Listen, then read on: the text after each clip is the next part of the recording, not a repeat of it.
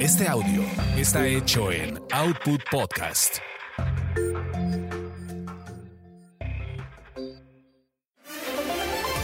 Señoras y señores, soy Lalo Salazar y quiero comentarles que hemos interrumpido Así es, hemos interrumpido su paz, su tranquilidad, porque a partir de este momento comienza quizás Hablemos de ti, que es un podcast de entretenimiento y algo más, y que dirige el máster de masters de los espectáculos, el señor Gil Barrera, con Joel Ofarrilli, Ivonne de los Ríos, Ernesto Huitrón y Carlos Humberto Mendoza. Comenzamos, así que esté muy atento porque van a hablar de ti y eso está chido.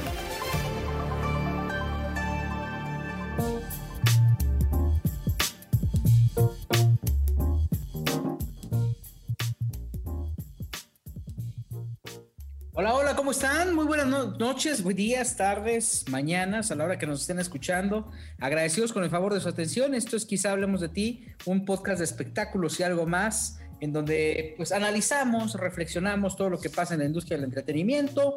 Hoy, el querido Joel Farrilli. Listo para darle a esta emisión que debe ser como el 82, 83 más o menos. Ok, Carlos H. Mendoza. Señores, un gusto estar con ustedes comentando lo que sucede en el mundo del espectáculo. Es muy divertido, yo me la paso bomba. Y el con la guadaña perfectamente afilada. ¿El, guadañero? yo pensé que iban a decir el, culero, pero. Oh, la que Oigan, ¿qué tal Gil? ¿Qué tal Joelito Charlie? Pues qué gusto saludarlos. Fíjese que ha sido una semana muy movida de con muchas cosas, sobre todo internacionales, que me han llamado la atención. Ya les estaré contando y de nuevas series por ahí que, están jalando mucho público.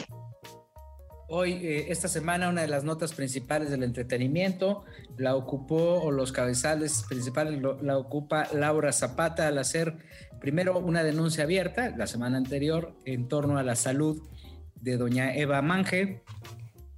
Laura señaló que en una clínica, bueno, en un, en un asilo que está ubicado en Interlomas, en la Ciudad de México, eh, eh, se encontró con la sorpresa de que doña Eva tenía pues este, varias heridas, eh, llagas en el cuerpo que le estaban provocando una molestia sumamente seria, derivado de una falta de, la falta de atención por parte de una enfermera y concretamente de las autoridades de, esta, de este asilo.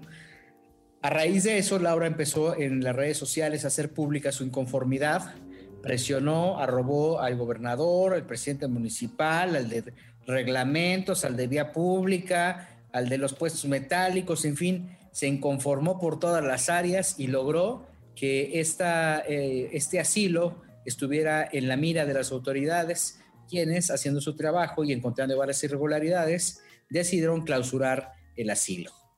Eh, Laura Zapata ha tenido un comportamiento pues yo lo digo abiertamente ejemplar en torno a este tema, al ver que una de sus, obviamente su abuela, pero también eh, al ver lo frágil que puede ser para cualquiera de los integrantes de este asilo, pues este, formar parte de, del selecto grupo de, ancianitos que pagan, pues no pagan tres pesos y que obviamente este, están expuestos, mi querido Joder. Y es un lugar al que eh, Laura Zapata ya conocía desde hace tiempo porque eh, no sé si ustedes acuerdan que hace dos, tres años eh, Laura nos refería que su abuela iba todos los días a, jugar con unas amistades, hacer una serie de actividades donde la pasaba muy bien y todo esto. Bueno, era precisamente este lugar, nada más que la abuelita, doña Eva Manje, estaba en una actividad llamada Club de Día. Em, luego Laura tiene que empezar a viajar eh, empieza a viajar mucho, empieza a ocuparse mucho y se cruza este tema de la pandemia, entonces Laura decide que por seguridad eh, era mejor que doña Eva estuviera de manera permanente en este asilo, porque además antes Laura tenía unas enfermeras en casa, pero un día eh, cachó a las enfermeras armando tremenda fiesta en la alberca mientras ella no estaba. Entonces fue cuando decide entonces auxiliarse de este centro pensando en que eso era lo mejor para la abuelita y bueno, pues esto es con lo que se topó. Es un lugar que tiene más o menos 10 u 11 años de fundado, eh, que son 19 pisos, que es una especie de hotel y son eh, unas suites de lujo, ¿no? Eh, las mensualidades van de los entre los 40, 50 mil pesos, así lo más barato, hasta 100 mil o un poco más. Laura pagaba un poco más de 100 mil pesos. Y es bien importante, a, partir de esta denuncia de Laura Zapata, bueno, ya, otras eh, denuncias, más o menos cinco o seis, se han sumado y bueno, han tomado fuerza y es por eso que esta semana vimos a los diferentes organismos que van desde eh, Protección Civil, Derechos Humanos, el DIF estatal eh, y una serie de organismos del Estado de México. Bueno, pues los vimos llegando a hacer inspecciones y desde ese momento, pues ellos han entrado, el gobierno del Estado de México ha sido el que ha entrado en la operación de este sitio al que probablemente para cuando eh, se esté escuchando este podcast, pues ya está completamente cerrado porque el gobierno quedó que iba a dar siete días a partir del día de esta inspección, eh, pues para eh, acomodar, reacomodar o reasignar a los 55 ancianos con sus respectivas familias. Y no, y no, no es que Laura Zapata sea una enemiga fuerte. Creo que al final aquí la justicia la asistió y obviamente pues está este, sacando adelante una situación verdaderamente deprimente, triste, porque pues estamos hablando de la vida de doña Eva, mi querido Ernesto. Sí, fíjate que yo creo que Laura Zapata ha sido una mujer que nos consta a muchas personas. Eh, ha luchado mucho por la salud de, su abuelita, que pues prácticamente es su mamá quien la educó. Me parece también un punto importante destacar la unión que hay entre Talía y Laura en este preciso momento. Las dos han estado externándolo y me parece que también parte de la presión eh, que se ha ejercido pues contra esta casa de abuelitos, pues viene también de, que Talía lo ha hecho en redes sociales eh, pues viral. Eh, muy bien por Talía al estar el pendiente, me queda muy claro que aunque hayan tenido diferencias en el pasado, Laura y Talía están más unidas que nunca por el, el, fin, el fin común de su abuelita. Yo creo que es una situación delicadísima. Fíjate, yo, mi abuelita falleció hace más de una década y estas situaciones eh, se dan eh, porque muchas veces a los viejitos no, los, no les aplican la terapia, los dejan sentados un par de horas eh, todo el día, 12 horas, y obviamente pues las personas de la tercera edad al no querer o no tener ganas, pues simplemente se les van formando estas llagas que de repente explotan y se hacen estas, no recuerdo el nombre, bueno, estas heridas, estas lesiones, y es muy complicado sanarlas. O sea, es muy fácil que se hagan, pero es complicadísimo sanarlas. Incluso a un abuelito se la pueden hacer en su pie y les estoy hablando de que con que una semana estén completamente sentados, no se quieran mover. Entonces, ahí la importancia de lo que está haciendo Laura.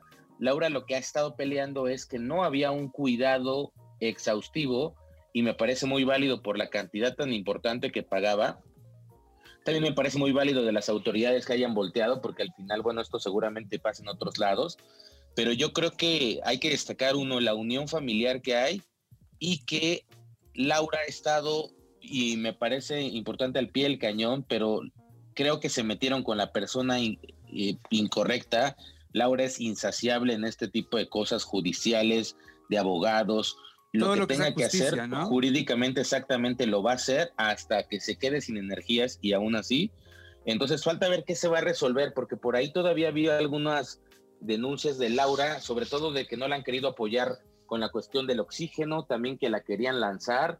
Entonces, este, pues delicadísima situación que se ha ventilado. Ojalá que esto no entre en detrimento de la salud de doña Eva, que ya es una persona de más de 100 años, y que si hay que tener cuidados con los abuelitos, con unas personas de 100 años hay que tener el quíntuple de cuidados por su bienestar. Entonces, ojalá que se encuentre bien. Tiene nueve caras de cúbito, se llama, que nueve, o sea, que estamos hablando de heridas que pudieran ser algunas del tamaño de una moneda. Imagínense ustedes distribuidas en el cuerpo de la señora de 103 años. Creo que es un tema de inconsciencia, este, no, entiendo la sangre tan fría como para no darse cuenta de esta situación. Laura relata que la forma de quejarse de doña Eva era eh, conmovedora y obviamente pues una mujer con la edad que tiene, con los, con los cuidados que merece doña Eva, pues este, está completamente en la indefensión, Charlie. Yo lo que creo que es un tema de el tema de los adultos mayores cuando entran a un asilo, creo que en muchos casos es el lugar donde les pueden dar la mejor atención. La mejor atención y pueden convivir mejor. Pero el tema también hay mucho mequetrefe que les vale gorro la salud de los adultos mayores y los tienen ahí de me están pagando la mensualidad, como, como en las escuelas privadas, como algunas chafas. Así de mientras el niño esté pagando su colegiatura, pues aquí hacemos como que lo como que lo educamos. Aquí lo que pasa con los adultos mayores es el tema que es su salud y son los cuidados. Y no puede ser que una persona de 103 años esté tan descuidada que tenga este tipo de llagas. en cualquier hospital, cualquier adulto mayor, es lo primero que le checan, porque eso se termina con, complicando en un tipo de infecciones, lesiones, que una cosita pequeña se puede terminar en algo muy grave. Y es descuido, es, es el vil asqueroso tema que no hay una rendición de cuentas. Aquí, afortunadamente, ya cerraron este asilo. La impunidad en, en, todos lados. O sea, al final eh, volvemos a lo mismo. Si en determinado momento la señora es diabética, para que cierren esas heridas es un show. No, muchas veces no, no, no, se, no pueden cerrar. Y entonces eh, eh, recurren al tema de los anticoagulantes que también ponen en riesgo más, empiezan a generar más, más situaciones. Y la verdad es que Qué bueno que hizo abiertamente esta denuncia, Laura. Qué bueno que entendió, ella lo sabe perfectamente bien, el valor de las redes sociales, pero también el valor de los medios de comunicación al hablar francamente de esta situación tan penosa y tan lamentable para ella y para su familia. Y qué bueno que está saliendo adelante, joven. El tema ya empezó a saltar también en los noticieros eh, eh, nacionales y ya se está hablando de, este asilo y de toda la pesadilla. El geriatra de doña Eva ha dado un periodo de seis, de seis meses a un año para recuperarse. Y ya nada más para concluir, esta imagen que publica Laura la tarde de este jueves de la curación que, que se le estaba practicando a su abuela es impactante, es estremecedora y la verdad es que da mucho coraje, ¿no? Pensar en que por un descuido la pobre señora de 103 años en este momento por está pasando eh, con esos dolores tan, tan intensos. Laura cuenta que ha llegado incluso eh, la, la, abuelita a desmayarse ¿eh? del dolor. Pues es que la, la, la curación es ahora sí que a pelo, ¿no? O sea, esa, con la herida. Dice Laura, de, curación de caballo. Es que sí, o sea, porque si no se infecta y entonces eso va a ser caótico, ¿no? Sí, fíjense que, perdón que te interrumpa, Gil, es como, como estas lesiones del pie diabético. O sea, es el tejido, obviamente al ser de un adulto mayor, la, piel es tipo papel. Eh, y la lesión en el momento que se hace puede gangrenar. la, la, peligrosidad aquí es que esto puede eh, causar una gangrena, una necrosis, y aunque no sea una, digamos, una zona muy afectada grande, esta misma infección sobre todo en los adultos mayores, se puede eh, distribuir en el torrente sanguíneo y estamos hablando de eh, pues, fatalidades. Entonces sí es durísimo para la señora tener que enfrentar esto y, yo creo que Laura desesperada buscando también la forma de ayudarla médicamente. Sí, la verdad es que es tremendo, Charlie. Eh, por el, y, y desde el punto de vista de Talía, ¿qué ha pasado? ¿Qué dice de su abuela? Porque son son medias hermanas. Laura Zapata y Talía Sodi son medias, son medias hermanas y comparten abuela. Son hermanas por parte de madre. ¿Y qué dice Talía? ¿Y algo ha dicho? No, pues no, digo, ya ella ya. Lo, tiki, tiki, tiki, tiki, tiki, algo así, nada. No, no, no, digo, eh, también Talía no está en México, ¿no? Ella vive, en, ¿sigue en Nueva York viviendo? Sí, sí, sí, claro. Y este, sí, está en Nueva York. Talía está todo el tiempo pendiente en comunicación con Laura Zapata. Públicamente se ha pronunciado nada más eh, en algunas eh, eh, ocasiones, sobre todo en la parte inicial de esta, de esta denuncia. ahora que ya las aguas están un poco más tranquilas, bueno, ya ella está ocupándose en otras cosas, pero sí, al principio ya estuvo también pues pidiendo ayuda y también reclamando y exigiendo justicia, ¿no? Sí, mira, la verdad es que es la matriarca de la SODI, ¿no? Entonces, 103 este, años. No es justo, ¿no? Es una injusticia. Las heridas, como bien comenta Joel, son desgarradoras en ese momento de la limpieza y quien la, lo ha padecido, la verdad es que no saben en serio el dolor tan grande, pues tener la herida abierta, expuesta, este, y todo por un descuido de una bola de holgazanes que no se preocuparon por, por verla y por, eh, creo que es muy lamentable, ¿no? Es, una situación muy triste. Qué bueno, qué bueno que Laura está sacando las, las uñas y qué bueno que las autoridades están atendiendo esta petición tan particular de manera inmediata sí, lamentablemente con la presión de los medios, pero al final lo hizo y, creo que eso es lo más importante. Vamos a ir a un corte y regresamos. Esto es Quizá Hablamos de Ti, un podcast de entretenimiento, espectáculos y algo más.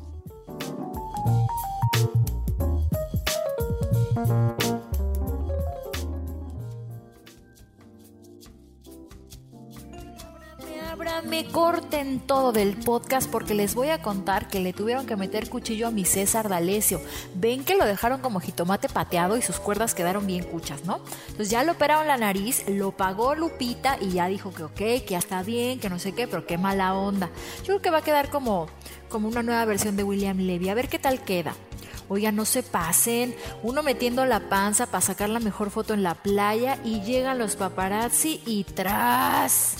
Pues no, mi ciela, se te cayó tu teatrito. Así le pasó a Chiquis Rivera, porque andaba subiendo unas fotos muy acá, en bikini, igual. Cierta revista que saca las fotos reales y pues mi chiquis anda tantito inflamada. Es normal, es normal, se nos atravesó la pandemia, la Navidad, todo, pero bueno, ¿qué tiene? Ella es una mujer muy segura, todo se le resbala. Y bueno, pues ya, a ratito regreso, les mando besos a todos, bye. Y no te vayas porque estás escuchando el podcast del zar de los espectáculos, Gil Barrera. Y al regreso, quizá hablemos de ti.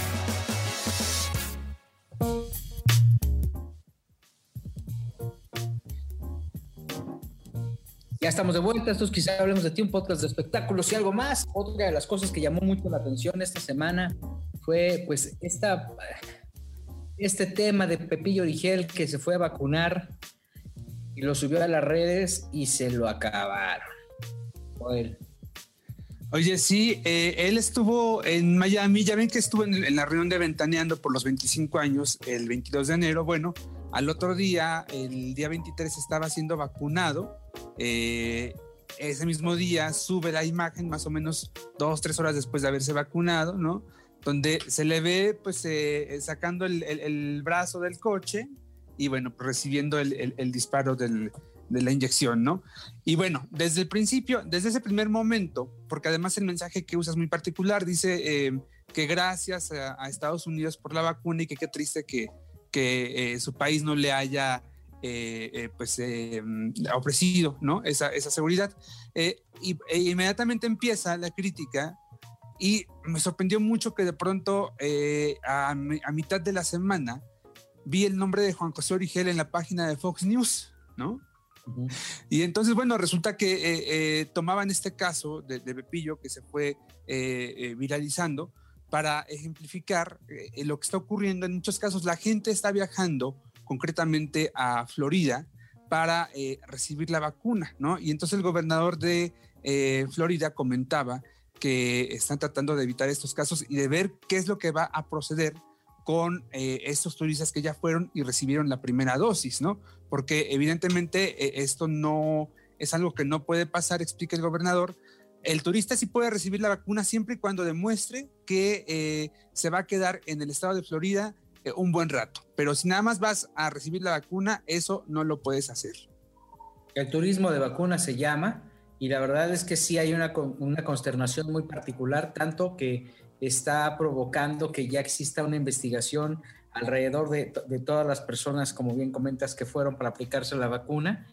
Eh, la frase de Pepillo de ya vacunado, gracias a Dios, gracias a Estados Unidos, qué tristeza que mi país no me brindó esa seguridad, pues generó también una, una ola de ataques en redes sociales muy fuertes porque pues obviamente eh, está en una desventaja en la que todos los mexicanos, eh, en la que todos los mexicanos estamos, ¿no?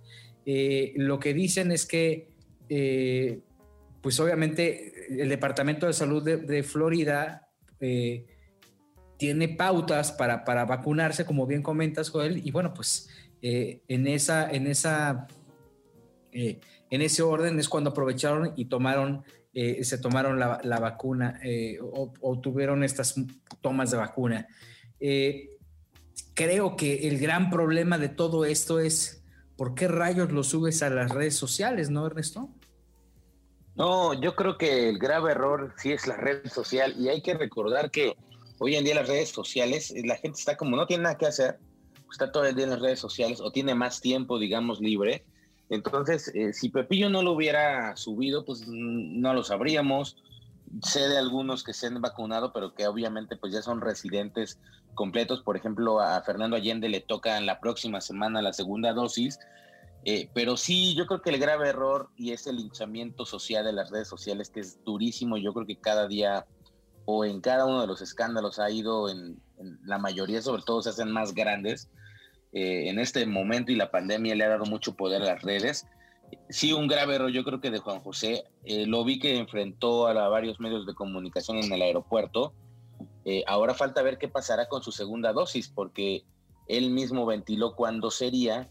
Falta ver si va a haber algún tipo de situación y si sobre todo le van a permitir las autoridades, porque hay varias, no sé si son fake news en las redes, sobre todo que se han lanzado, donde también se ha hablado de que le podrían quitar hasta la visa. Eh, obviamente son especulaciones, no lo sabemos, pero sí yo creo que un error subirlo y sobre todo en un momento tan delicado, ¿no? Yo creo que el hecho de presumir tu vacuna eh, no te hace más ni menos, pero sí, sí crea un sentimiento de impotencia para la gente que realmente la espera o la está necesitando en este momento que, está lidiando con la enfermedad. Entonces, eh, esos temas sí son delicadísimos eh, yo creo que Pepillo seguirá en el ojo del huracán por este tema y lo repito, faltará ver qué pasa en unos días que tenga que regresar a Estados Unidos por la segunda dosis. No hay que olvidar también que obviamente tiene ahora las nuevas disposiciones en Estados Unidos para el tema de las vacunas, es que tú tienes que hacer una cuarentena. En algunos casos son 10 días.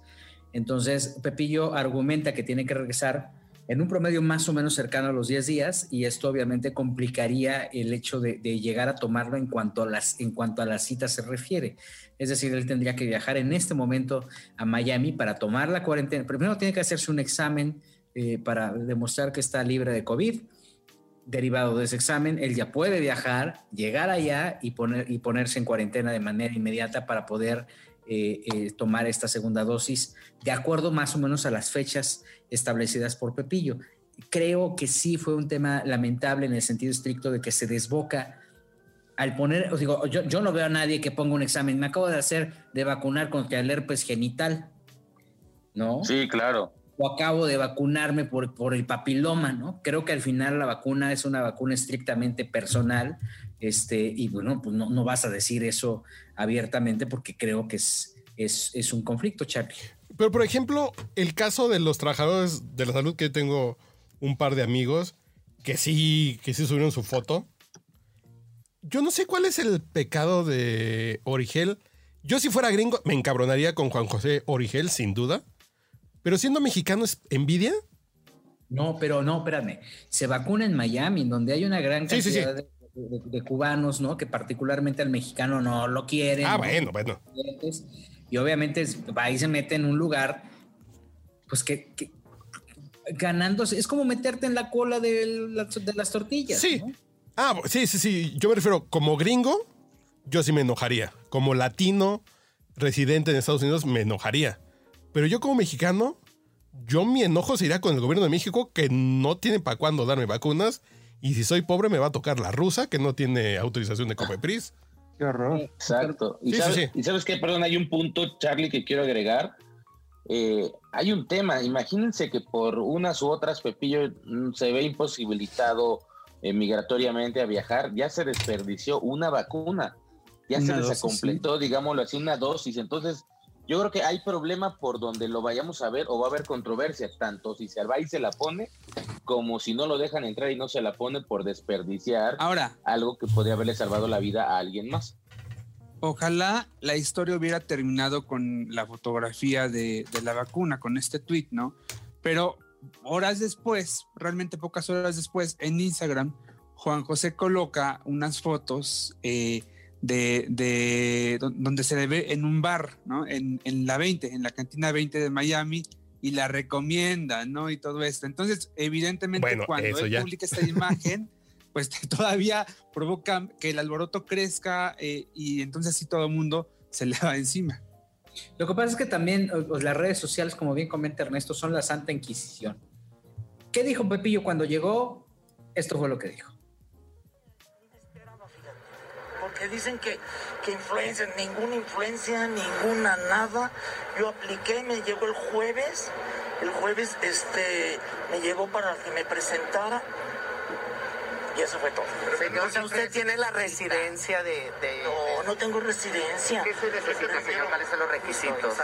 Los requisitos nada. Yo nomás apliqué la edad también. O sea, cuando eres. Yo creo que a la gente joven todavía no se la dan, pero pues a mí me la dieron así. por dónde? ¿Por qué aplicación? ¿Cómo fue esa aplicación? Es una aplicación que hice por, por eh, eh, o sea, haz de cuenta que me dijo una amiga. Dijo, mira, escríbeles aquí y luego ya te dicen. Entonces así me llegó, a mí me llegó la, la cita, pero del jueves me llegó para el sábado. O sea, el viernes tuve que arreglar todo y me fui el viernes, yo apliqué, a mí me dieron, me pusieron la vacuna y tengo que volver en unos 20 días o algo así. ¿Perdón? días, ¿no? 21 días. Sí, mira. ¿Y sabes qué es lo más triste? Que seamos los mexicanos los que nos tiremos tanto, ¿no? La verdad. Porque yo creo que yo no he visto ningún americano que me haya tirado. Ningún americano. No. Hay muchos mexicanos que se han vacunado, ¿eh? También. O sea, no más que a mí me echaron todo. Pero hay muchos vacunados. Hay muchos vacunados, a mí me han echado. Híjole, yo siento que es bien desafortunado. Pudo haberse ahorrado muchas broncas si no hubiera subido la foto. Eh, Y yo creo que no ha visto su timeline en Twitter también, porque si hay reclamos de, de mucha gente de Estados Unidos que está muy enojada porque dice, oye, es que yo salgo a trabajar, en esta pandemia yo me la he partido porque tengo que darle de comer a mis hijos y no me gusta, no me parece justo que de pronto pues vengas tú y tomes un lugar que no te corresponde, ¿no? Yo la verdad es que lamento mucho que este gazapo le traiga estas complicaciones. Digo, al final las cosas pasan, se olvidan, ¿no? Pero por lo pronto en México pues estaremos todavía esperando a que cuando menos un porcentaje importante de nuestra población, nuestros abuelos, nuestros padres tengan derecho a esta vacuna. Eh, creo que el, turismo médico va a ser la siguiente alternativa y creo que si al final todos hubieran tenido esa posibilidad, pues no, no, no creo que haya alguien que no, que, que no lo hiciera, ¿no? Obviamente en la condición en la que lo están haciendo, porque si todavía dices es que estas primeras vacunas son para el frente médico, bueno, pues te entra un poco de conciencia y dices, bueno, pues no, a lo mejor no lo hago. Creo que es muy lamentable y que so- cre- creo que son de esas broncas que te puedes ahorrar. Es una lección para todos, ¿no, Gil? Y sin, sin necesidad de subirlo a la red de Charlie. A mí la nota aquí, además de la vacuna, es que entonces tiene 65 años Juan José Origel. Sí, pues sí, ya dijo que por la edad. Ya dijo poquito que por más, la- ¿no? Hecho. sí, fí- fíjate. Fíjate, Es que- a, mí eso dices, ok, son esas veces en que los famosos sí aceptan la edad, fíjate. Mira, eso sí es pinche gente que no dice cuántos años tiene. Ay, no, que yo fui a la escuela en el 80, fui a la secundaria, ándale. Sí. no. Juan José Origel, pues Oye, Sí, pero de maestro ya. sí, pues sí, que no se hagan. ido- hubiera ido Lucía Méndez para enterarnos de su verdadera edad, porque cada año se baja la edad. Ya ves que ahora continúa, creo que en los 60, algo así que escuché. Y, y sé por ahí que ha, ha aventado reprimendas a cargo de, a cambio de entrevistas de. Sí, sí, te, sí te doy la entrevista, pero no digas mi edad. Pero ojalá, imagínense que hubiera sido, eh, digamos, Lucía la que se hubiera ido a poner la vacuna y entonces se viera obligada a revelarnos su. Es Otra notota, Charlie. ¿Qué ojo Pero imagínate, por ejemplo, Maribel Guardia, pues ya puede formarse. Y dices, con ese cuerpo en la fila de los viejitos, ¿quién le va a creer? Pero sí, sí es cierto. Sí, sí, sí. Eh, lo- también lo lamentable es que tenemos que estar buscando algunas alternativas porque como bien dijiste Charlie, pues en este país no se le ve salida para ningún lado. Dijeron que por ahí del 2028, ¿no? Ya. Pues mira, vamos a ir a mensajes, regresamos, entonces quizá hablemos de ti, un podcast de espectáculos, entretenimiento y demás. Y después del corte, la guadaña del maestro Ernesto Buitrón.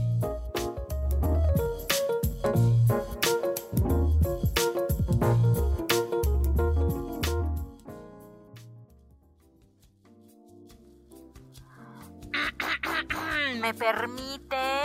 Bueno, pues soy Ivonne de los Ríos y ya saben que ando en todo y nada. Entonces, bueno, pues yo de Stoker, como siempre, me entero que ya nació Amelia, la hija de Tania Rincón. Ay, no, no, no, una cosa muy preciosa, todo salió bien. Y en sus palabras están desbordados de amor. Y otras que volverán a ser mamás son Ludvika Paleta y Paulina Goto. Ay, pero espérense, no se me confundan. Es nomás en la ficción porque ya se viene la temporada de Madre Solo hay dos. Les fue tan heavy que ya van a filmar la segunda parte en donde mi Paulina enseña chichi falsa y toda la cosa. Y la Ludvika, bueno, está espectacular. Ay, no, uno llora moco tendido y todo, ¿eh? Ay, si no la han visto, pues échensela al fin. Y ya pueden continuar con el bonito podcast.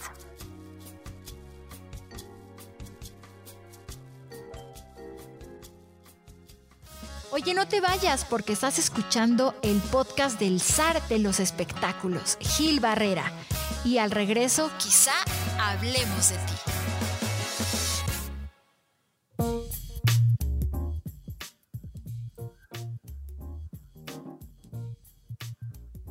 Ya regresamos, esto es quizá hablemos de ti, un podcast de espectáculos y algo más, entretenimiento. Ernesto Buitrón trae la de 8, la bomba, la guadaña Ernesto Buitrón.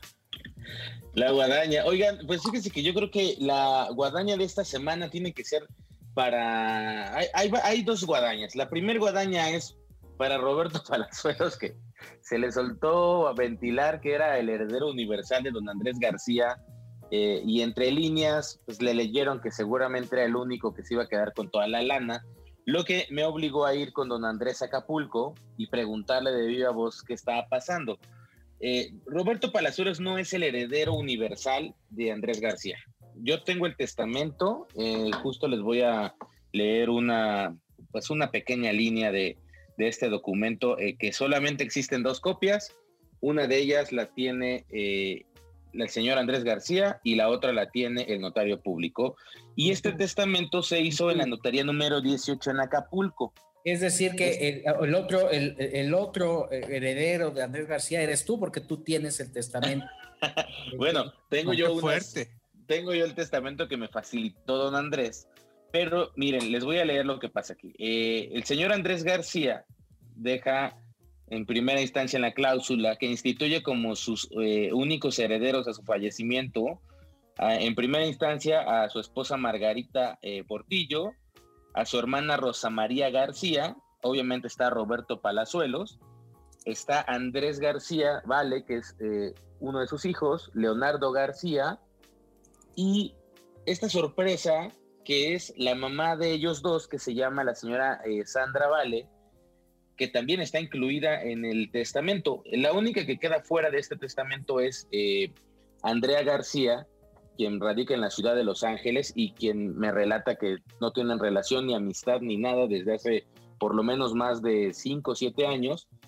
Y el otro hijo de don Andrés, eh, que también se llama Andrés eh, Portillo, que es hijo que, el hijo que tiene con la señora Margarita, él ya fue heredado en vida. Entonces, pues eh, yo creo que mi Beto Palazuelo se hizo un poquito más eh, bolas al comentar esta situación, porque su labor como heredero del 20% de la herencia es administrar el otro 40% de sus hijos, porque don Andrés parte ese 40% en tres partes, en 15% para Andrés, 15% para Leonardo y le deja un 10% a su mamá. Entonces la tarea de Palazuelos aparte como heredero, es administrar que se le dé el dinero a su exmujer y que en el momento en que ella falte, bueno, pues se reparta su, cacho entre Andrés y Leonardo. Entonces, por ahí como, como muchos malos entendidos, eh, yo creo que fue tanto Palazuelos que lo dio entre líneas como por lo menos dos o tres periódicos que se lo leyeron,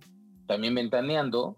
Entonces, eh, la confusión es esa y aclarada por don Andrés, pues bueno, él eh, ya tiene pues su testamento hecho, lo estoy leyendo tal cual del, documento, eh, y obviamente está debidamente ya acreditado. Y me llama también mucho la atención eh, que ya les puedo adelantar que el castillo de la Jusco está por lo menos a un mes y medio de venderse.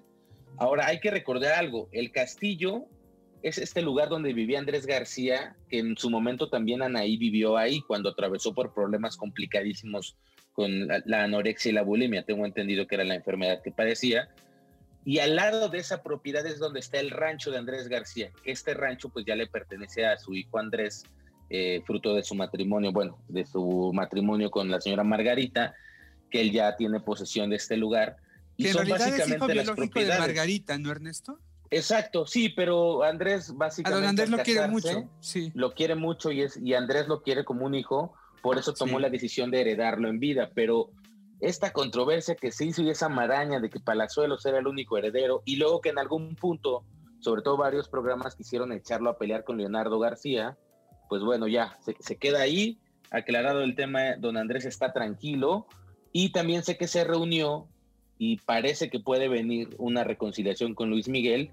Se reunió el día de ayer con Alejandro Basteri en el paraíso y podría ser el vínculo para que por lo menos Luis Miguel retome relación con, con don Andrés. Entonces, pues sí, hay como, como ese tema y sobre todo me, me, da gusto por don Andrés porque lleva algunos años retirado y como él dice, viviendo como ermitaño y ahora que es, pues, este, que está viviendo como su vejez a gusto, pues continúa dando de qué hablar sin siquiera estar trabajando en algún proyecto. Ernesto, confírmame, eh, la venta del castillo eh, es un proceso del que se está encargando Roberto Palazuelos. Sí, antier eh, estábamos hablando, don Andrés y yo, justo ahí hablamos también con Palazuelos. Él se está encargando del papeleo Sí. y aclaro, Palazuelos, de viva voz de don Andrés, dijo que él no quería ningún tipo de herencia, que él no necesitaba de herencia, que él solo lo asesoraba, que incluso él lo único que quería, digamos, realizar al momento de que él faltara era hacer el albacea y repartir la herencia, pero Andrés fue el que dijo que no, que lo quería como un hijo y que le agradecía todo lo que había hecho por él, por eso lo incluye en este 20% eh, y lo hace heredero, pero Palazuelos es el que se negó, él no tenía interés en nada, y yo creo que también esa relación y ese vínculo, porque pues Palazuelos lo conoce a Andrés, lo ve como un padre, eh, se conocen desde que Palazuelos era pues un niño, entonces eh, él está agilizando el tema del castillo, solamente que el castillo tiene un pequeño problema, no se ha podido vender porque debe miles de pesos de predio porque está considerado sobre todo, digámoslo así, como si fuera una nave industrial en, en es- en ese rango de, de como lo tasan para pagar el predial. Y estamos hablando arriba de 2 millones por lo menos. Y que eso, ese, ese problema está siendo licitado, perdón, está siendo litigado incluso por la Comisión Nacional de los Derechos Humanos que tuvo que meter las manos, ya que Andrés argumentó pues que cómo era posible que le estaban cobrando tantos miles de pesos por una propiedad que básicamente es una zona natural de la cual él es dueño y que él ha reforestado y le están cobrando predial pues como si debiera práctica como si tuviera una nave industrial como si fueran eh, los estudios de Pigmenio Ibarra ahí en el norte así Oye, pero, pero pues es que sí es un ranchote, ¿no? Sí, pero yo creo que, a como me dijo don Andrés, eh, y, él mismo por otros vecinos que tiene, porque tengo entendido que Sergio Goyri también es uno de los que está ahí, Pedro Fernández tiene otra propiedad ahí arriba, eh, los gastos son excesivos, incluso los estudios de TV Azteca, que después, que ahora son unos estudios independientes, que era donde se hacían las primeras, donde se hacen los en vivos de las disqueras, esos estudios ni siquiera están tasados en esa tarifa tan alta que le están cobrando a él. Uy, y conociendo al señor Ernesto Huitrón, seguramente fue a ver al señor Andrés García para ver qué le tocaba en el testamento y para decirle, a ver, don Andrés, yo se lo arreglo, yo les pongo ahí a la, a la alcaldía que se pongan las pilas y... Ya le llamó a Claudia Sheinbaum, Ernesto, confiesa.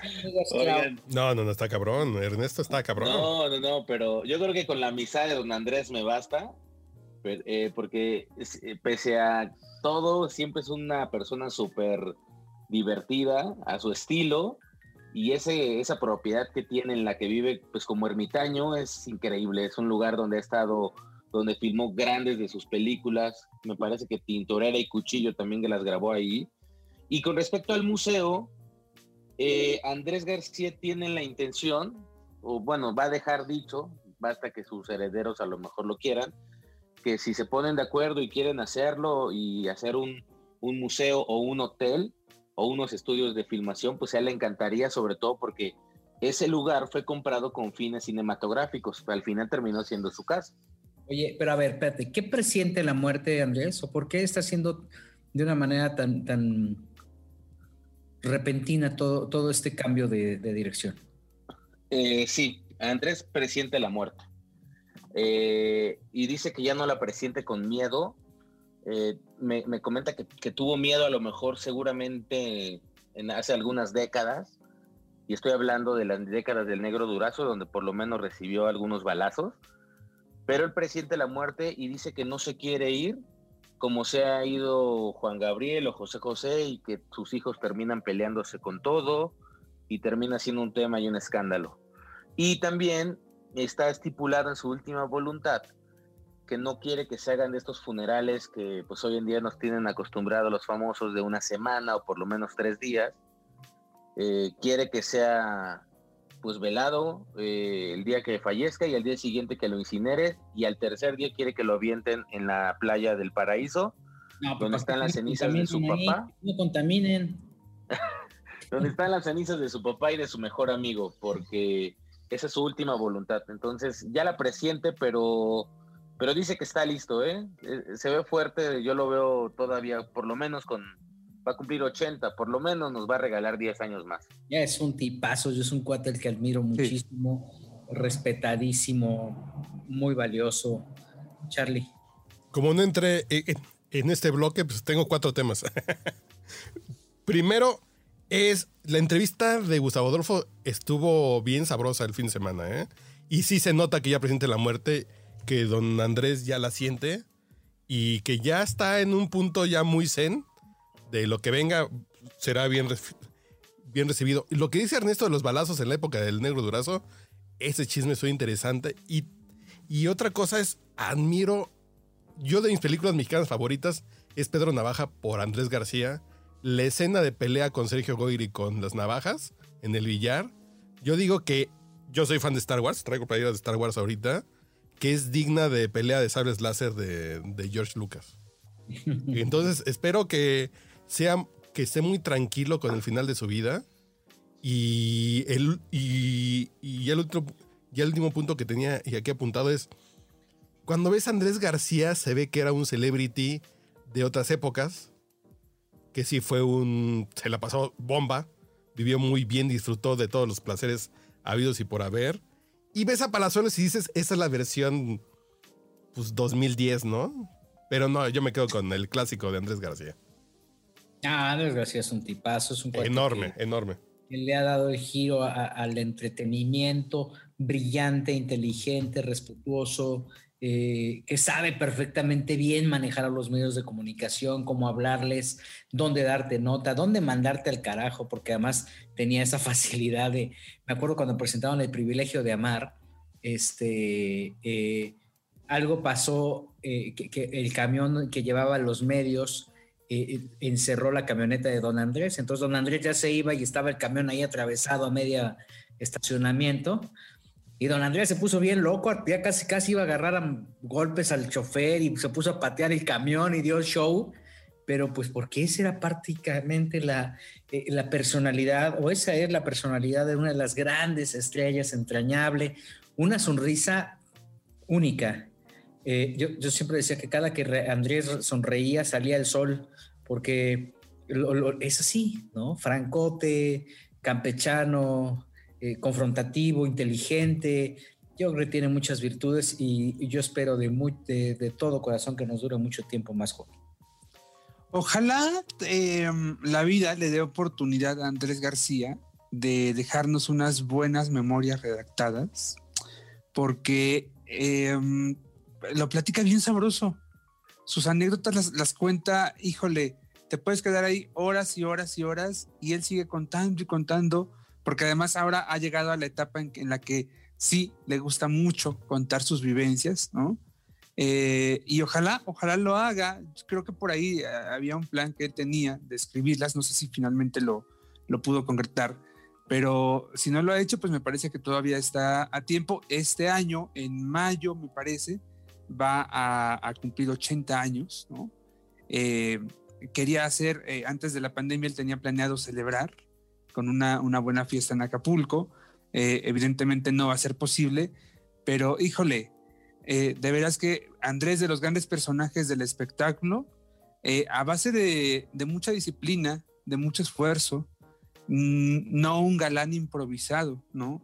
Sino un tipo que se fue formando a sí mismo con el paso de los años y bueno, mira, hoy día el resultado. Ahí está eh, nuestro gran Andrés García, eterno Andrés García, diría yo. Eh, Javier León Herrera, el, biógrafo también de Luis Miguel, de este libro Luis Mirrey, la vida, eh, un libro basado en la vida de Luis Miguel, que al final fue el, guionista o el eje principal de la serie de Luis Miguel, escribió El consentido de Dios, que es justamente una biografía de Andrés García. Es cierto. En donde, pues obviamente,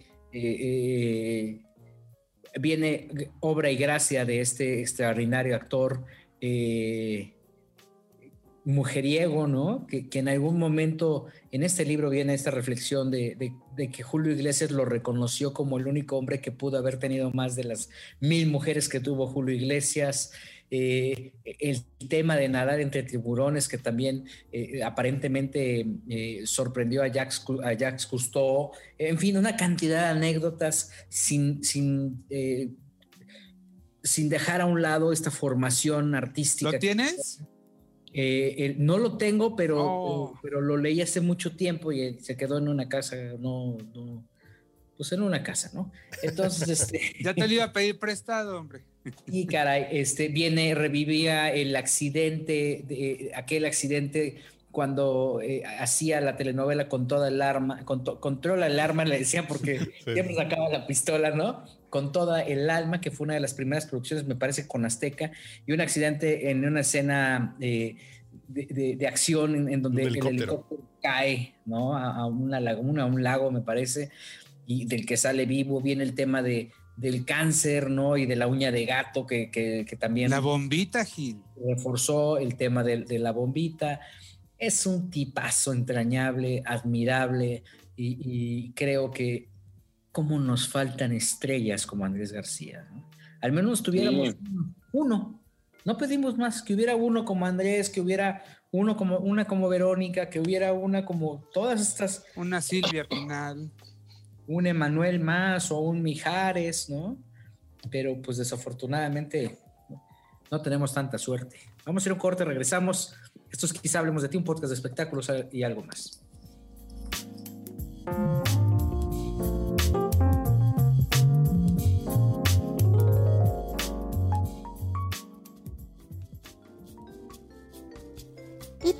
La programación de este su podcast favorito para contarles el chisme.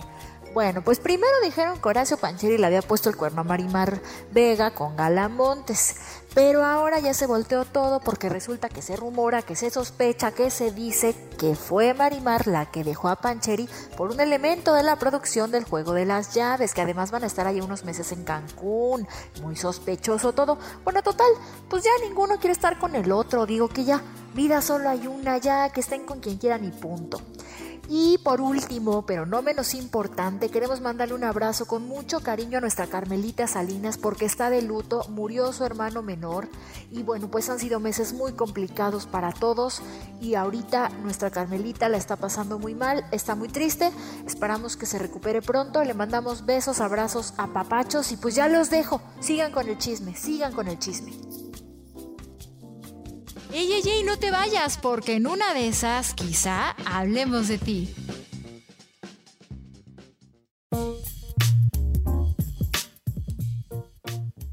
Ya regresamos, esto quizá hablamos de ti, un podcast de espectáculos, entretenimiento y algo más. Joel Ojarri, la de 8. Oye, pues no sé si la de 8, pero sí voy a aprovechar el espacio para, eh, para hablar de algo que ocurrió esta semana donde de pronto, de buenas a primeras, pues ya salí yo embarrado, ¿no?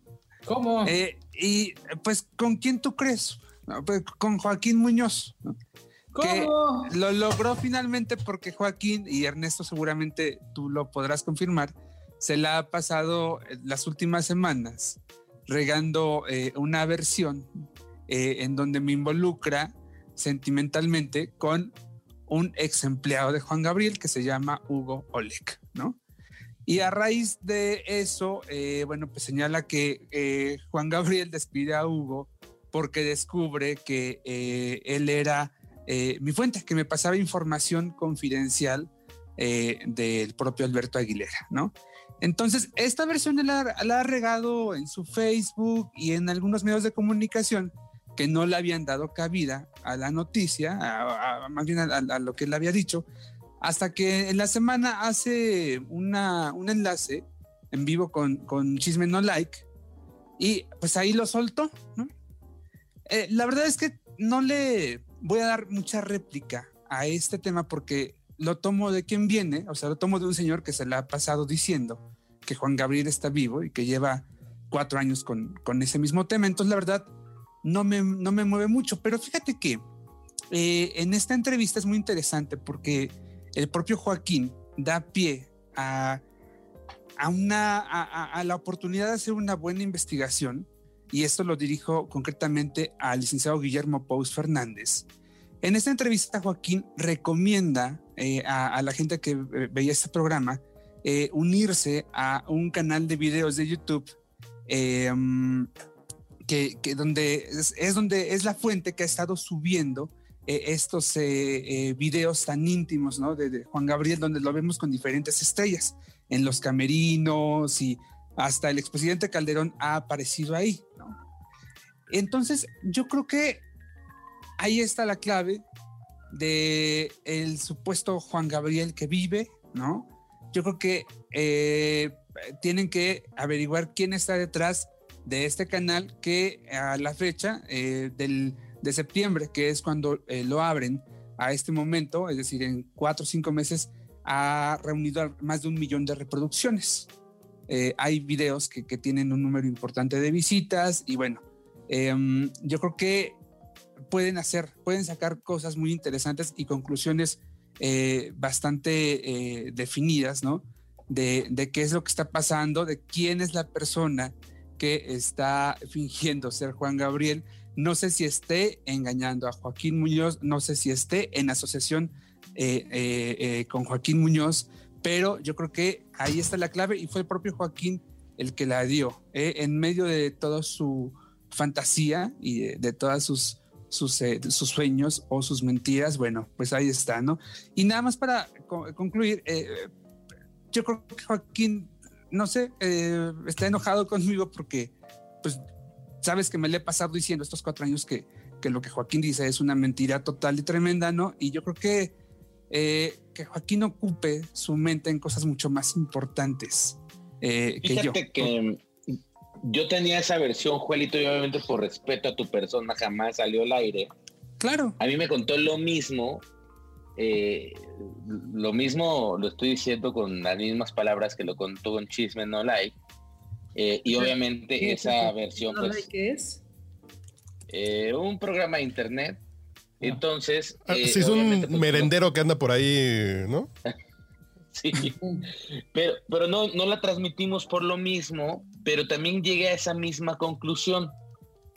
Eh, porque la pregunta fue: Oiga, pero ¿quién administra ese material? Porque ese material está perdido. Y él dijo: Juan Gabriel. Entonces yo coincido contigo. Y yo también busqué al licenciado Pous, quien el, eh, pues ha estado al pendiente de ese tema porque ya se le hicieron muy, ya, ya, ya pasó de ser un fanpage a convertirse en algo que sí tiene documentos pues, históricos de Juan Gabriel que han ido aventando, que no es de cualquier fan, que sí sabemos que este material viene de un origen muy preciso que son los discos duros de Juan Gabriel. Y también me quedé con esa idea de que quizá esta es la persona que ha estado, ¿cómo se llama? Pues engañando a don Joaquín eh, pero me, me, llama muchísimo la atención que don Joaquín siga, siga con, con la idea de, de atacarte, Juelito. Eh, y bueno, pues tú eres la nota. Y no importa. Te convertiste la nota de chisme no like, eso no es muy positivo. Fíjate que no tanto, porque afortunadamente. Al fin, digo, por primera vez tienen una nota, que eso es lo importante. Que ya sepan trabajar, eso, eso, ya es, eso ya es otra cosa, porque está ahí un par de ignorantes, ¿no? Elisa Reportearon y... algo. Reportearon por primera vez. Bueno, alguien, alguien se las acercó y entonces estas lo presentaron. Ah, no, se las, se las acercan bien Eso seguido. es ¿eh? otra cosa, Gil. O sea, pero creo que al final, este, yo creo que esto va a desencadenar un tema mucho más serio, porque entonces sí van a dar con, ahora me decía, se van a dar con, con quien tiene pues gran parte del acervo de Juan Gabriel, que es algo importantísimo en el valor que, que, que esto tiene. Eh, es también importante comentar que eh, el, el, la, mm, en cada casa que habitaba Juan Gabriel siempre se quedaban cosas. Sí. Decían que, por ejemplo, en la casa de Cancún, este, encontraron cartas que tenía él, comunicación personal con pues, sus amigos, sus parejas, ¿no? Algunas este, fans o, y obviamente que esto eh, se fue, está acumulándose y es un archivo verdaderamente de una gran riqueza porque hay incluso canciones inéditas escritas en hojas de papel y, forma parte de este acervo que en algún momento tendrá algún valor en el mercado, ¿no? Joel? Sí, definitivamente. Y eh, lo que siempre hemos comentado, ¿no? El, acervo es eh, tan grande, eh, la, la, serie de documentos en audios, en videos es tan tremenda que yo te puedo apostar que a la fecha no han logrado juntar todo lo que realmente hay. Porque además el problema era ese, que, que Alberto Aguilera era muy desorganizado con esos temas y dejaba regado todo por todas las casas y por todos los estudios de grabación. No había un orden. Y cuando llega eh, Iván eh, Aguilera eh, y empieza a poner orden en, todo el tema del material, eh, yo creo que no le dio tiempo, en esos años que él estuvo no le dio tiempo de poner al 100% todo el, todo el tema, porque había tanto, había tanto que seleccionar, que estudiar, que investigar, que muchas cosas se fueron quedando ahí. ¿Será que ya viene el final de Joaquín Muñoz? ¿Por atacar a Joel? No. No, no, no creo. Yo creo que, yo creo que el final de Joaquín Muñoz eh, pues no, no va a llegar. Por lo menos, yo creo que ya ha pasado de ser, eh, se convierte en algo divertido también. ¿Están de acuerdo? No, yo creo ti, que. Para el humor de hoy. para el humor del programa hoy es y divertido. para el rating. para el rating, que ya también, ¿eh? ya tampoco está dando lo que daba antes, ¿no? Ya el fenómeno, la burbuja se está reventando, ¿no? Tenía que pasar, ¿no? No, yo creo que es, eh, Joaquín Muñoz, tenemos Joaquín Muñoz para rato. Y, y, al final, pues la próxima semana saldrá otro tema o Ana Tambriz pues sacar alguna locura. Así, así se está yendo y se está moviendo la situación de Juanga, porque pues eh, me comentaba el licenciado Pous que no hay, no hay una forma, sobre todo tenemos, al haber tantos procesos legales todavía en contra de la, bueno, del finado, pues todavía no se puede realizar la sucesión, entonces básicamente todavía no hay, no se ha podido nombrar, o, eh, Iván no ha podido recibir su herencia, porque hay todavía procesos legales importantes. Uno de ellos recientemente promovido por la mamá de Joao, que regresan a la carga para buscar parte de la herencia. Y pues nada, seguiremos este tema por lo menos, ¿qué? ¿Tres años más? ¿Cuatro años más? O sea, estamos o sea, hablando de... ¿Existe? Todavía. ¿Y si es su hijo Joel, Joao?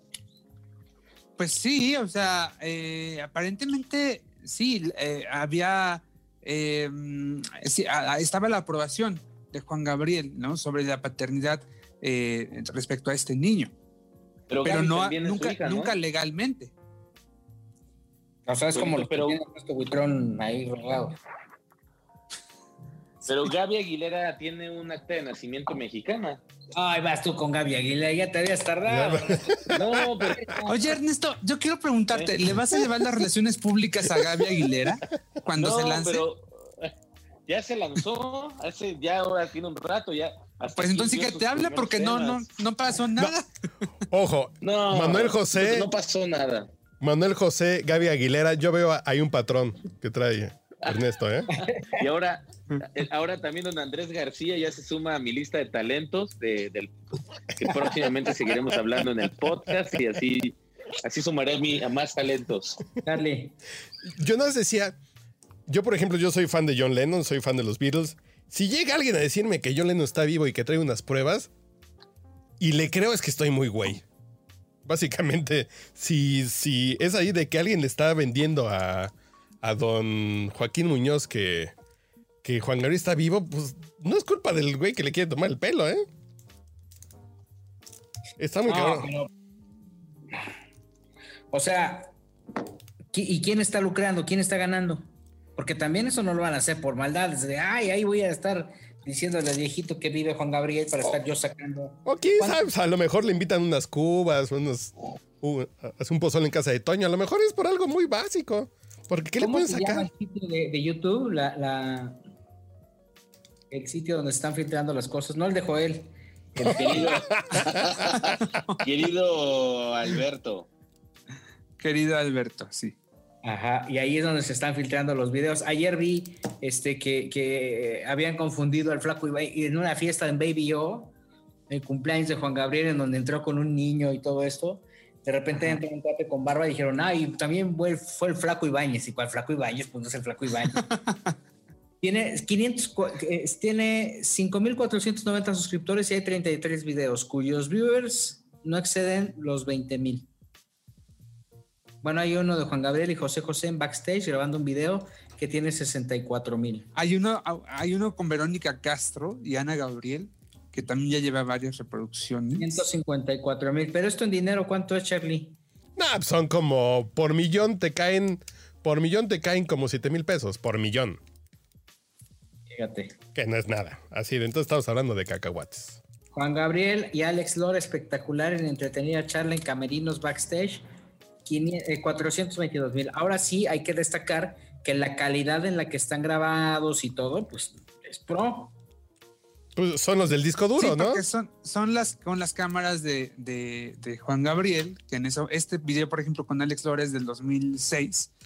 Y es parte de este, de este material que hace tiempo, les dije yo creo que por ahí de octubre, eh, que les hablé que estaban eh, apareciendo nuevos materiales, ¿se acuerdan? Que, que- que- Sí, sí, que lo comentamos aquí. Es esto, es esto.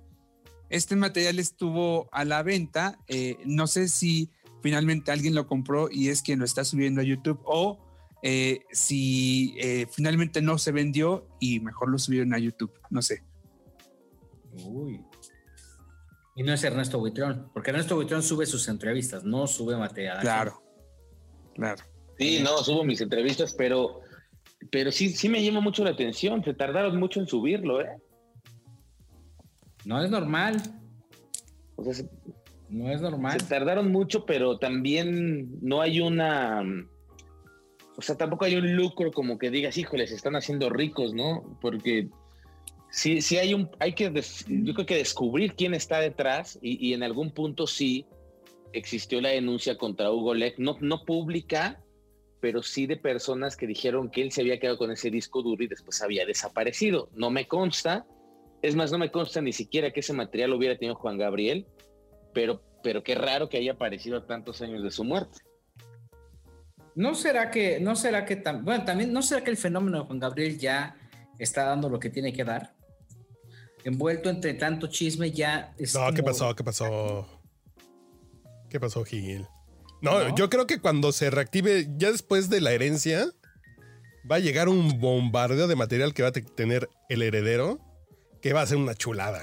No, yo creo que Juan Gabriel, te digo que yo, por ejemplo, yo soy fan de los Beatles y cuando, y cuando no existía Spotify y YouTube, yo iba a comprar el bootleg de tal grabación, de tal concierto, de tal día que estaban pachecos. Sí, claro. Y lo seguí comprando hasta que llegó YouTube y todo el mundo subió lo que tenía, que había comprado. Entonces yo creo que Juan Gabriel nos va a dar un rato de contenido bien sabroso, bien interesante. No, no, Juan Gabriel, pues, son esas estrellas que lo que decíamos con Andrés García, ya no hay.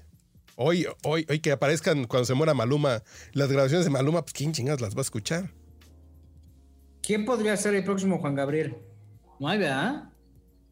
Rodrigo de la cadena, que ahora es flaco. No, yo creo que el próximo Juan Gab- no sé si Juan Gabriel, pero el Buki, ¿no? ¿Cómo, cómo ven al Buki? El único que nos queda vivo.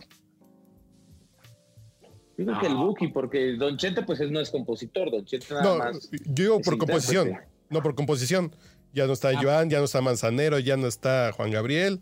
Pues No, yo ya, creo que ya no hay. ya se nos Ya acabó. no hay. Oye, y ya para irnos, ¿qué tal el video de Don Chente y la disculpa de Don Chente? Oye. Eh, Yo creo- desafortunada la disculpa porque disculpa a medias, ¿no? Además, es que nada disculpa más- confusa. Nada más tocó una. Sí. El resto. Yo creo que le hicieron la maldad a Don Chente porque también ese video es viejísimo. Eh, más bien alguien lo pescó y, y volvemos a la inquisición de las redes y lo viralizó. Eh, porque pues obviamente Don Chente tiene más de un año de no recibir a nadie. Y si esto hubiera sido acoso sexual, eh, lo hubieran denunciado a los tres minutos y le hubieran dado una cachetada. Por ahí vi un video de la persona que lo protagoniza y, me saltan dudas, ¿no? Me saltan dudas. Yo creo que, híjole, innecesario un escándalo. Yo creo que un escándalo prefabricado o fabricado alrededor de la imagen de Don Chente que trascendió. Yo lo vi en portadas de, pues, digamos, páginas importantes de España. Un daño, pues, importante porque sí es, lo tachan de un acoso. Eh, la, la disculpa la vi, me parece pues qué es lo que tenía que hacer, pero también no lo tenía que hacer porque tampoco se estaba tratando de un tema, eh, por lo menos, que fuera actual, que eso es lo que más me llama la atención, pero... O sea, yo ¿cómo? que eh, ese, No. ese, ese video de TikTok no fue, no fue grabado en, estos, en estas semanas, en estos meses. no, no, Tiene- no es material No, no, nuevo. no, Ernesto. Pero a lo que voy es que entonces tú haces algo mal, pero como ya tiene mucho tiempo, ya no tienes que disculparte. No, yo veo ahí que al final es la interpretación por lo menos de los usuarios de las redes. No sabemos si fue consensual, no sabemos qué pasó después de ese video, no, no sabemos qué pasó antes del video, ¿no? No, o sea, pero- Don Chente por... No, o sea, le estaba agarrando una teta, ¿no? no o sea, creo que también ahí nada justifica una falta de, de respeto. Ahora, Don Chente dice, yo te puedo posar que a lo mejor Don Chente ya ni se acuerda, ¿no? Decía, "Ay, y eso lo hice, y a lo mejor lo hizo sin, sin maldad, porque además don- la explicación de Don Vicente Mara Patricia de, pues yo pensé que era su pancita y, y estaba... Para no ofenderla, subí al hombro Digo, y pensé digo. que era el hombro. Yo que tengo novias pasadas de peso, si hay veces que le agarras una lonja y dices, ay, le estoy agarrando una. Ah, no, perdón. Sí, entonces eh, eso suele Sí, suceder. hay, Eso hay un beneficio de la duda, ¿no? Por, por la situación. ¿La mano fue el balón o el balón fue la mano? Bueno, ¿y las otras fotos lo, lo mismo? ¿Se equivocó otras dos veces? Ahí sí ya no. Ahí sí ya no, fíjate. No, pues fue, digo, fue un accidente, ¿no? Es, es lo que dice don Vicente, ¿no? Fue un accidente y bueno, pues este, pues es- esa es la, la- la manera de, de justificar. Pero es que nada fue una cosa- de respeto a nadie, nada, nada justifica ofender a, a- a las mujeres, na- nada lo justifica. Entonces creo que eh, era como defender un poco lo indefendible, ¿no? Fue un, un discurso muy raro el don Vicente, porque primero dio esa explicación del estómago, ¿no? Y que subió al hombro y que sintió una bolita y que pensó que era el hombro. Luego dijo que, que pensó que era una broma. Luego dijo que no se acordaba.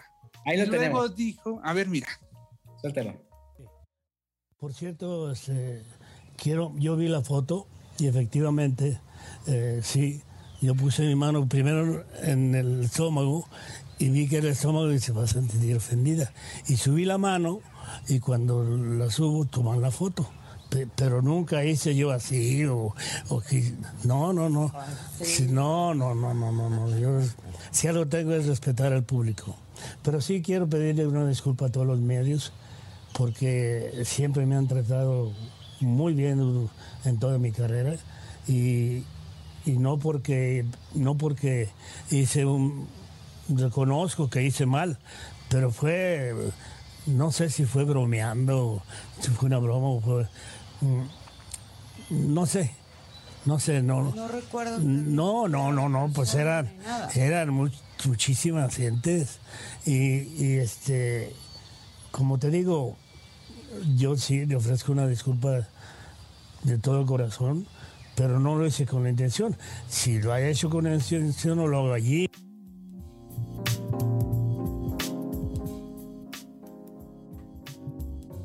Dicen fue de cuates y sin morbo. Eh, eh, Es que ya está grande, don Vicente ya está grande, que, que no es disculpa. Pero sí me da mucha risa que dice, pues yo nomás subí la mano y después, pues no le hice así, nomás, nomás le pasé la mano, pero pues no sé si fue broma o no, la chinga. Así de ya no diga nada, don Vicente, ya, ya diga que, pues que. No se ayude. Sí, de no se ayude. A mí me da mucha risa. Que no es de risa, pero sí es de risa. No, no es de risa porque al, al final estamos Exactamente. hablando de una falta de respeto, ¿no? Para Sí, las sí, sí. mujeres. Creo que ahí eso no, no- no podríamos como justificarlo. Justificar un poco el machismo de don Vicente por la formación que tiene, pues nos pone en un estado de, lo pone en un estado de indefensión por las costumbres, por lo que se está transformando ahora, pero, pero creo que sí tuvo, o sea, creo que él hizo, escucho su disculpa de una manera muy inocente y, y no justifico, insisto, eh, eh, eh, la agresión. ¿no? Demasiado inocente. Exactamente. Yo creo que es tan inocente que se la puedo comprar en el sentido de, de no sabe qué hizo. O no lo ve mal. No sé. Y ya, no se acuerda, porque también tiene cuatro años, o sea, también digo, con trabajos te puedes acordar de lo que pasó el mes pasado, y sin tener un reclamo directo, porque obviamente otra persona lo hace inmediatamente, se, Claro. se defiende, "Óigame, ¿qué le pasa? O le quita la mano, Sí. ¿no? O sea, aunque sea Vicente, aunque sea quien sea, le quita la mano. Digo, todos los que estamos aquí hemos tenido algún accidente. Y hombres y mujeres también. Que, ay, perdón.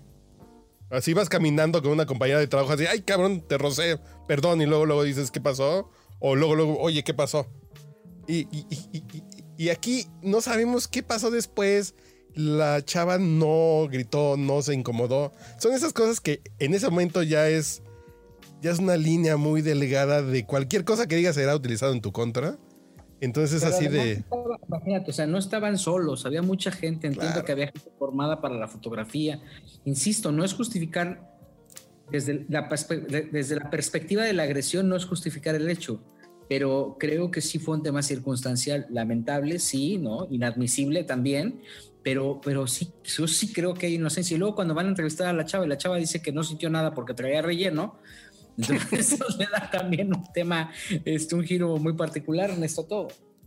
Y también fue un, es, lo que yo les digo, también al final fue un, o sea, lo- lo- quienes atacaron a don Vicente pues fueron los usuarios de las redes, ¿no? O sea, el, el escándalo y lo que yo creo que obligó a, a Mar a, a- a tratar de ayudar a don Vicente pues fue este, este tema inquisidor de las redes, eh, que pues ahora tienen el ojo puesto ahí. Pero bueno, mira, yo creo que al final de la situación don Chente como pudo salió a dar su versión, a disculparse. Yo creo que el tema está muerto, pero sí un tema viral, yo creo que le afecta un poco en la imagen, lo, lo comento porque lo veo en portales muy importantes. Eh, le afecta y no le afecta, porque también Don Chente ya está retirado. Yo creo que yo creo que va a ser la última vez que reciba gente para evitar este tipo de accidentes en su casa. Yo, yo veo muy lejano que, que regresen esos tiempos. Y, ojalá y no, ojalá y no, y la verdad es que lo digo con, con todo el corazón, ojalá y no sea esta la última entrevista de don Vicente porque va a ser muy lamentable que su última entrevista haya sido para aclarar un chisme burdo y- y lamentable, eh, accidentado. Insisto, no se justifica bajo ninguna circunstancia una falta de respeto a nadie, a una mujer mucho menos, pero, pero pues este accidente nos está poniendo al máximo exponente de la música mexicana a contestarle a las redes y a darle la vuelta a un tema que a lo lejos parecía un accidente. Ya nos vamos. Señoras y señores, les agradecemos mucho el favor de su atención. Estuvieron con ustedes el señor Ernesto Huitrón. Cuídense mucho, Gil. Nos escuchamos la próxima semana. El maestro de maestros, Joel Farrilli. Cuidado con lo que tocan, especialmente si hay cámaras. Carlos H. Mendoza. Y si tiene relleno, ¿eh? Yo solamente quiero hacer una aclaración que hoy platicaba con Joel. Que esto del zar de los espectáculos, yo se lo digo a Gil Barrera en broma desde por ahí del 2005-2006, ¿eh? Eh, Entonces por eso está en la cortinilla de El zar de los espectáculos Gil Barrera. Desde aquellos tiempos de la covacha, yo le decía a Gil Barrera el zar de los espectáculos en México. Es que, es Oye, que todo esto empezó, a- Gil, porque eh, eh, encontré en el archivo del, del podcast Borracho tu primera participación, tu debut en el Borracho en 2014. Por ahí empezó todo el tema. Y yo digo, Ay. no, eh, yo aquí lo conozco desde el 2005, 2006, por ejemplo, cuando estamos en la... por allá. poquito antes. Sí, sí, sí. Y, y ya el Zar Aguilar también planea acción legal por el uso de su nombre. Entonces. Y el zar de la mezclilla también. temas. El zar de la belleza, también se acuerdan del zar de la belleza en, No. en, en los programas de Televisa. Uno que traía unas plataformas que, que andaba luego como en ropa de cuero, que entraba a los programas, este, creo que, ¿cómo se llama el que hacía Galilea hace muchos años? Con Lili Brillanti. Con Vida TV. Televisa. Vida TV. Vida TV. Sí, ahí en ese, en esos programas. Cuando invitaban a, a Julietita Casillas, era, ¿no? Era una cosmetóloga o algo así, ¿se acuerdan? Ya vamos, no soy muy nostálgicos. O sea, señores, muchas gracias. Nos escuchamos la próxima semana aquí donde quizá hablemos de ti.